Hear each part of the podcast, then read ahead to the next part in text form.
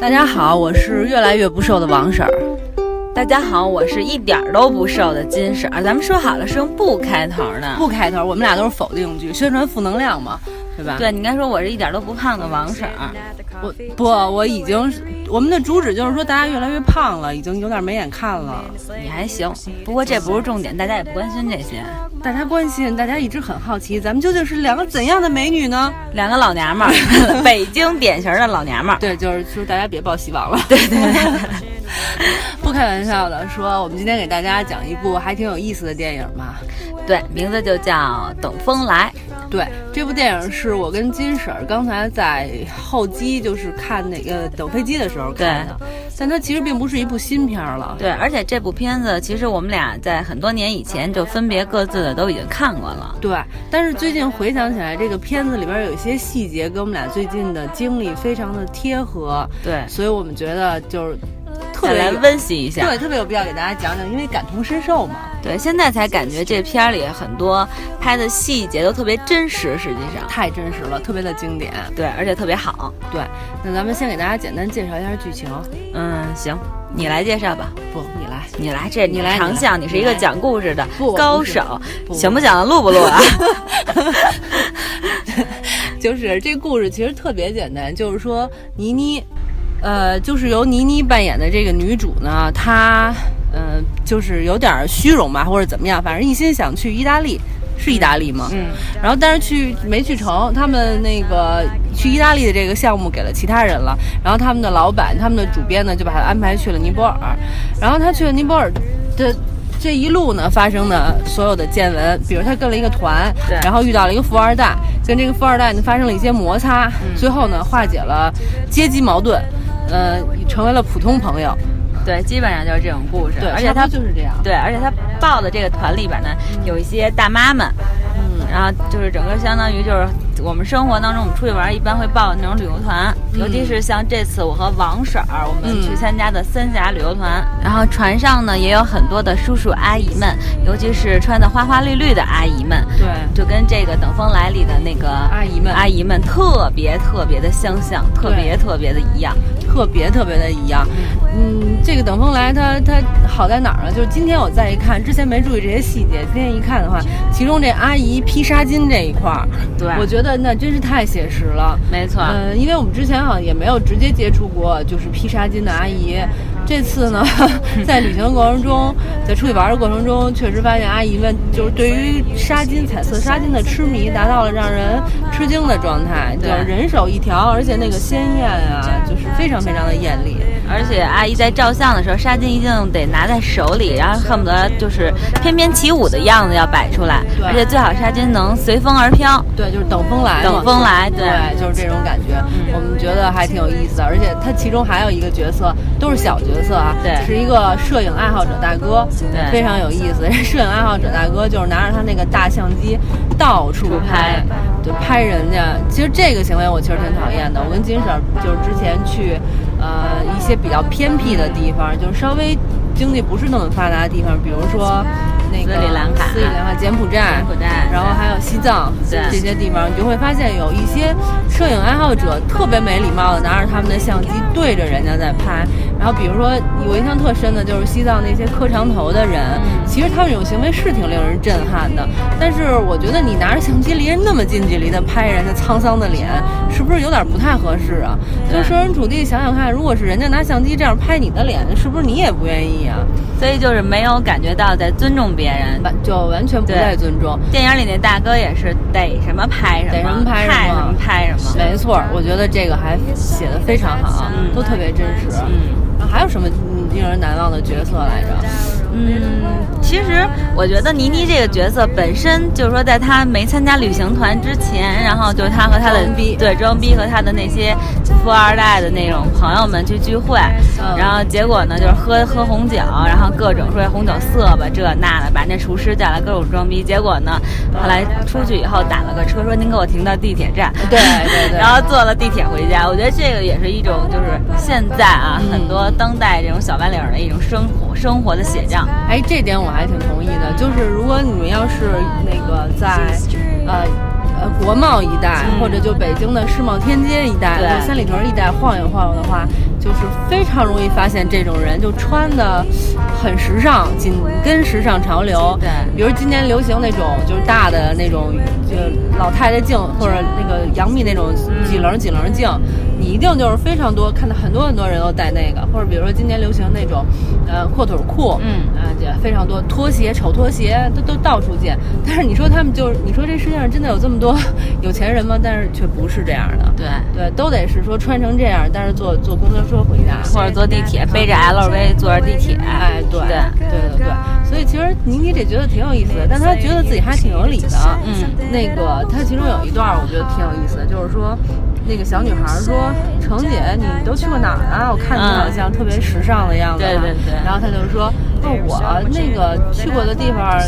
我就记得有去的地方儿。嗯然后那个我就只记得去过那个意大利，呃，有多好多好，什么摘摘松露什么的对这些。对对结果还让井柏然听见了。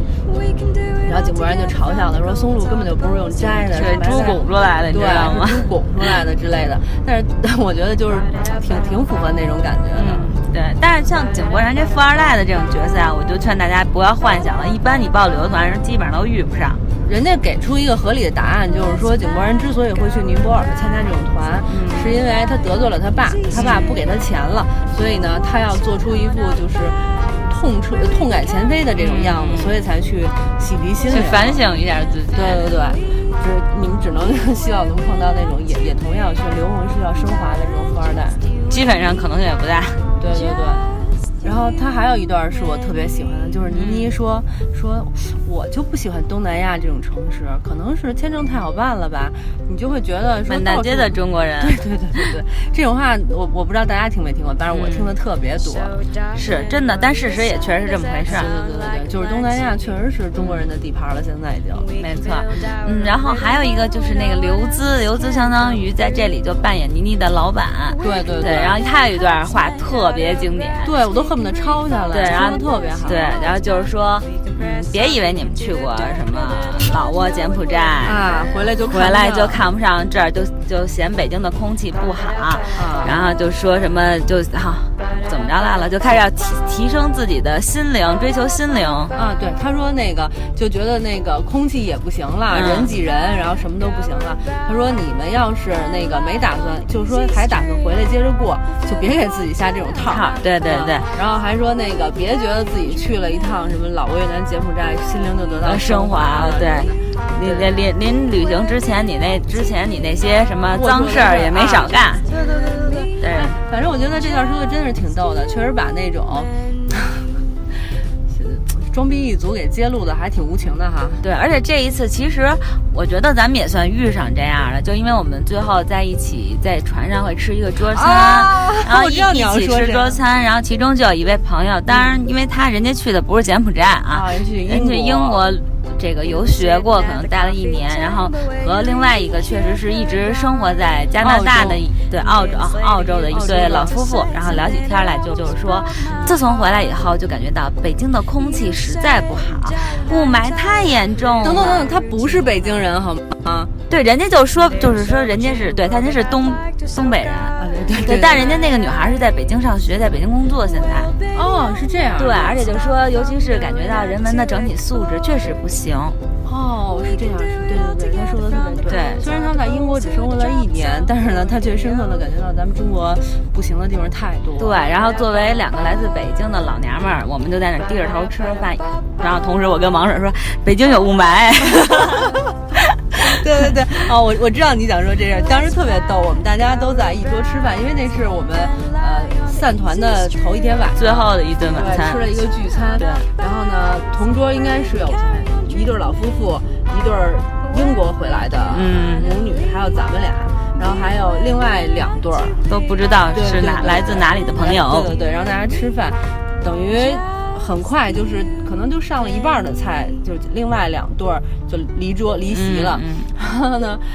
金婶儿说：“咱俩也走吧。”我说：“不能走，不能走，我想听听他们说什么。嗯因为就是那那对儿嫌弃北京雾霾的母女，说话挺精彩的，也挺有意思的。嗯对，这个时候就暴露了你老娘们儿的气息，爱听八卦，爱跟人爱听人闲聊。对，它是这样的，因为这个是有一前提的，因为我们这次旅行，你们听我们之前的节目也应该大概听说了，就是我我们说我们去鬼城，是对导游意见特别大，嗯因为导游就经经常说一些就是特别不负责任的例胡子。说八道。比如说，他曾经说一段，他说啊，那个为什么会有丰都鬼城呢？就是因为李世民做了一个噩梦，梦见自己下地狱了，如何如何。然后后来他醒了，后来发现呢，就是说那个判官还是谁，又给他延了二二十年的命，对他就特别的感激，于是他就派那个玄奘法师跑到西天去取经，嗯等等等等。然后你说，你们看，就像那个八六版的那个《西游记》一样，还送别什么的。 然后我当时都快汗了，就是说大家都知道，那个玄奘法师离开长安的时候是偷偷跑出去的，哪有什么皇帝送别的故事啊？对然后让他一说就是没法听了。我跟金婶儿其实就对这件事儿特别有意思、有意见，结果没想到呢，在餐桌上就正好提起了这件事儿。当时从英国回来的那个女生呢，就这样说的：说我觉得这次去丰都鬼城特别的有收获，我觉得导游讲的特别的好，我对历史知识又有了更深厚的认识。嗯，嗯，我跟金婶儿就有一点儿。没有，就是好心吧，没有揭穿她，觉得确实挺尴尬的。嗯不好，现在也没法揭穿人家，就人家可能真心的就是这么觉得。对，也许是这样的吧，反正就类似这种。对说到这儿，就是说，感觉这个《等风来》这部电影，其实把这种装逼的人看得真的挺透彻的，拍的很真实，真是真是非常好。尤其是这个程雨萌，就是倪妮演的这个对女生，从装从最开始装装装，一直装到她整个旅程结束。对，除了你说的这一段，就那个电影里边，《等风来》电影里边，其中还有一个就是，呃，那个导游带他们去看那个女神，啊，对对对吧？然后井柏然就看，就跟逗猴似的在那儿，就说，哎哎哎，能不能喂点吃的呀给那女神？对对然后对当时这个导游就急了，然后就跟他打起来了。然后那个这个时候又体现了咱们中国大妈团一拥而上，干嘛呀？咱们中国人不行，这那的，啊对对对给了钱还对对对打人。就大家各位大妈们就都开始上帮着井柏然。后来那个倪妮就就说的，就为什么人家这导游打他抽他？后来最后导游就说了一句，说难道你们什么都不信吗？啊然后对说完这句话之后，人家就在那个。呃神像神前像前，然后就跪那儿磕头，这个我印象特别深刻。对对对，然我后也是。但是在咱们这次旅游当中也发生这种事儿，就我们去那丰都鬼城，我们倒是什么都信，丰都 鬼城那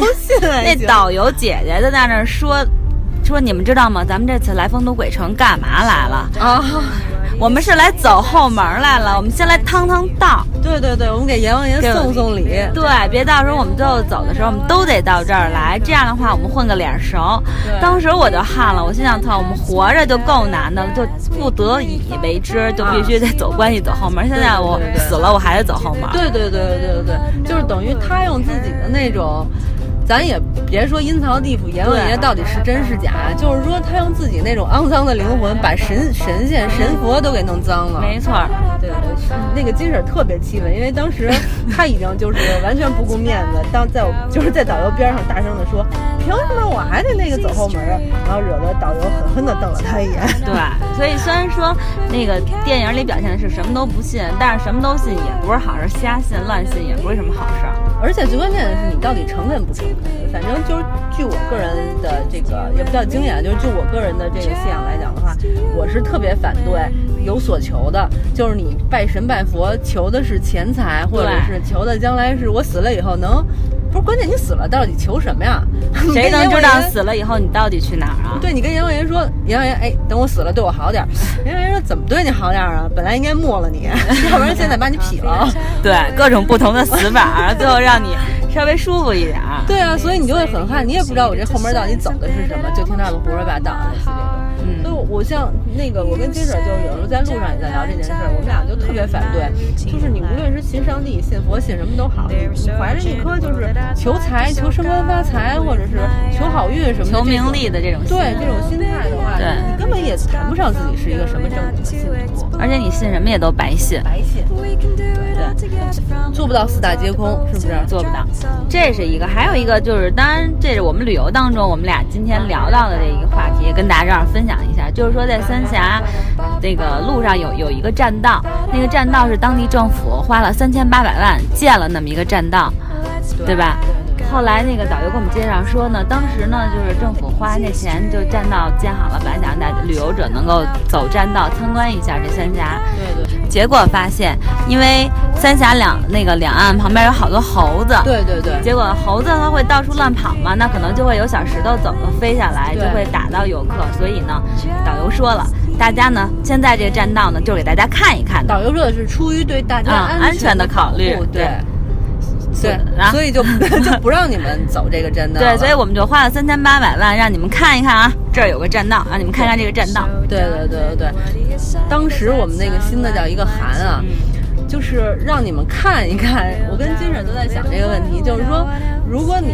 想要修这个栈道，想增加这么一个旅游项目的话，你是不是应该把会发生的事情考虑的尽量周全一点对呀，然后多做一些调研，先别急着花钱呢，对吧没错？难道你们家买个冰箱，你不得先看看哪个品牌好，你才能花钱的吗？怎么国家这三千八百万花的就那么痛快呢？对呀、而且我们俩想的就是说，说是三千八百万，但是真正给这个去修栈道的这些老百姓、这些苦力能有收，他们的收入是多少？很难算，而且你跟大家说，咱们算的那个那那笔账，对对对，我们俩当时就在说说那个你，因因为之前我们在网上就捐赠那个助学，就是嗯贫困山区给小孩儿助学，他要求。他对他确实有这么一项目，大家可以去淘宝的那个公益上面查一下。我觉得这项目还挺好的，先嗯最简单做一宣传。然后他就是说，你一年给这个小孩儿们捐大概三千多块钱，不到四千块钱，嗯供他们一年的那个就是生活费，让让让他们去那个嗯上学，上学都贫困山区的。但是你要想就是做这好事儿的话，你必须保证你要做够三年，你不能说我只捐一年，然后定就是有固定对象的，比如说。比如说是贵州省的谁哪个山区的谁谁谁都是有可查的，我觉得这还挺好的。对然后我们就以这三千块钱为例，然后我们就说也别三千了，就按五千算， 5000一个孩子一年花你五千块钱上学，嗯，然后这三千八百万到底能供几个孩子？大家可以算一下。对，我们大概粗略的算了一下，差不多至少是七八百个学生，咱们砍一砍五百个，五百个肯定得有了。对，五百个人小孩上学，其实对于一个山区来讲的话，也山区我也不知道山区有多少人口，是不是也也挺多的了？这个数目。应该不少了，一个村儿才有多少学生啊？对呀、所以我们俩当时反正也挺郁闷的，觉得也不是郁闷，反正觉得挺可惜的，就浪费了这笔钱。嗯，对，但是咱们反正也就别抱怨了，这次见闻确实是挺多的。咱们还是说回到电影来。对，嗯，说到电影来呢，就是我觉得这个电影它有几个比较好看的地方，一个就是刚才我们说，它有一些非常经典、非常有意思的台词台词儿。儿对嗯对比如说刘孜说的，还没高调的资格呢，就嚷嚷着低调；还没活明白呢，就开始去伪存真，这是一种最损人不利己的行为，自己活得假，别人看得特别累。哎呀， 对对对对对，说的真是太精彩了。嗯，呃，除了这个台词儿经典，细节有一些特别有意思以外，然后包括里边儿其实好多衣服都挺好看的。我对觉得那个倪妮在倪妮对里边儿穿的衣服、戴的帽子都特别好看。井柏然穿的也不错，井柏然穿也不错也挺精神的。对，都挺精彩的，我觉得这也是看点。然后除了这些以外，其实我觉得他这个电影最大的一个矛盾就是说，倪妮演的这个女孩儿她叫嗯程雨萌，她原来叫程天爽。故事呢，主要就是讲程天爽为什么不爽对的故事。